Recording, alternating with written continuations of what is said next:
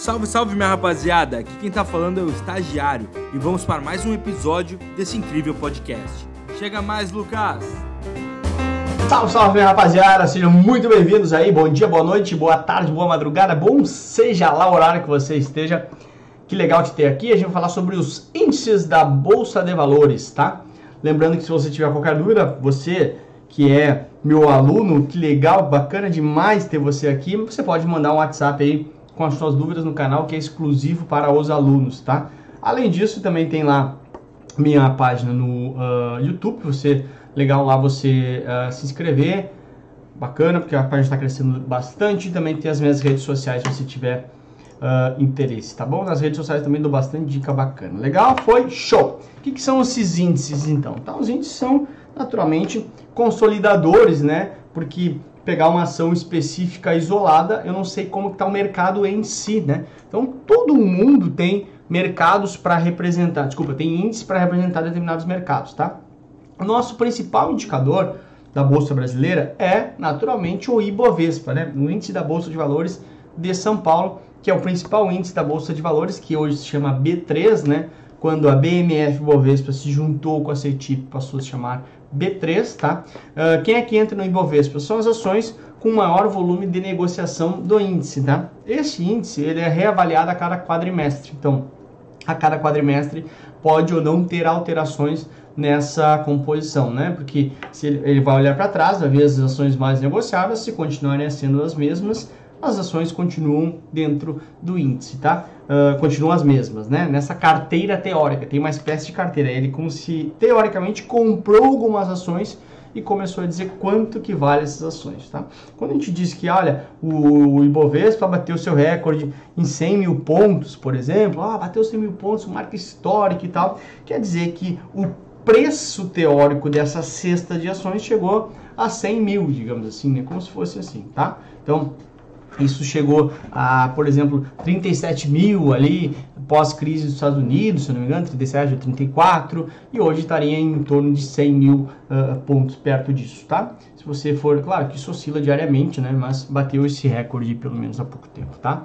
Uh, outros índices que também tem na Bolsa Brasileira, o IBRX, né?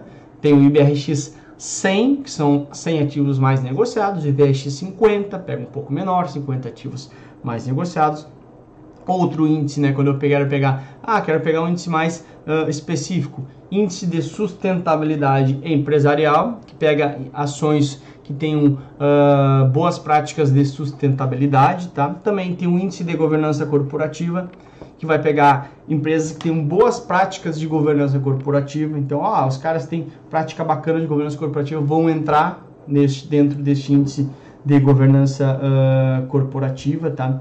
Importante que não é só quem está no novo mercado, tá? Mas sim quem tem algum índice de governança corporativa está no IGC, tá? Então, ah, aqui, empresas com boas práticas de sustentabilidade, o ISE, empresas com boas práticas de governança corporativa, IGC, e assim vai, tá bom? Uh, outros, né? Índice de empresas de energia elétrica, representa ações mais negociadas, sempre as mais com maior liquidez, tá? Do, do setor de energia elétrica. Aí esses dois aqui, são dois índices que não é tanto pela uh, uh, volume de negociação, mas sim pelo tamanho da capitalização, ou seja, o tamanho de grana que é as empresas, valor de mercado dessas empresas, né? E aí então a gente tem a SMLL, ou seja, que seria de small, large cap, ou seja, small pequeno, né? Então as empresas com menor capitalização, com menor grana, menor valor de mercado estão no SMLL, tá? Então, ó, desempenho médio das empresas de menor capitalização.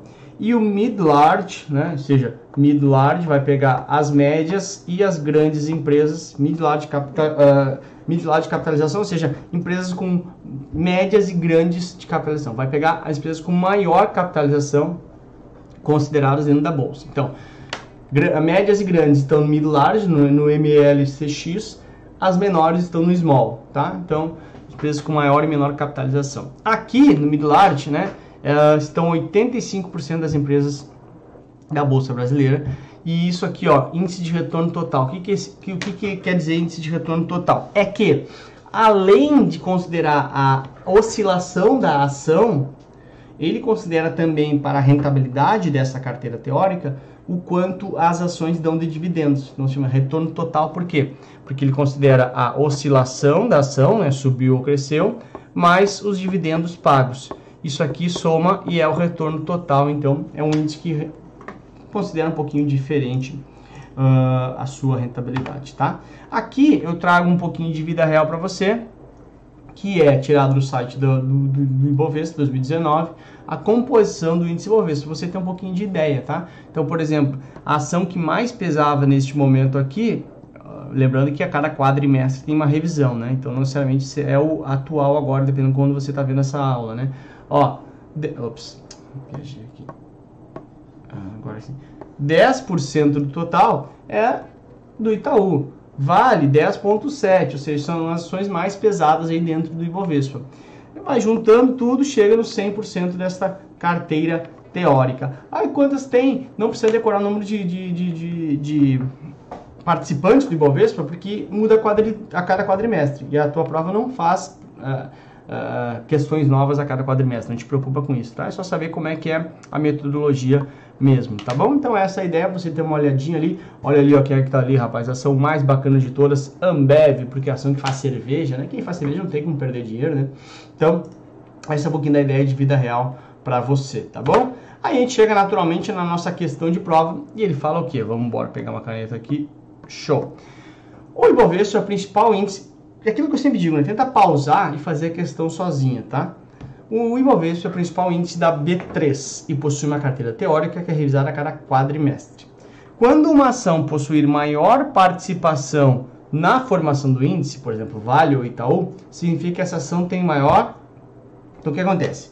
Vamos lembrar. Para entrar no Ibovespa, você tem que ter maior negociabilidade, ou seja, negociar mais. Se negocia mais, é tem mais liquidez. É essa a tua resposta, liquidez. Porque se ele tem mais participação, é que ele negocia mais, porque o Ibovespa é definido como índice de negociabilidade, ou seja, quanto se negocia aquela ação. Ou seja, se tem maior participação, que aquela ação negocia mais. Simples assim. Não tem nada a ver com distribuição de dividendos, não tem nada a ver com risco também. Pode até você imaginar que tem menor risco, mas não quer dizer nada. E também não quer dizer com valor. Valor vai ser uh, se fosse na, no, na mid large, lá na, MLCX. Lá sim é um índice que considera o valor das ações. Ibovespa, até se você for menos de um real, você está fora do Ibovespa.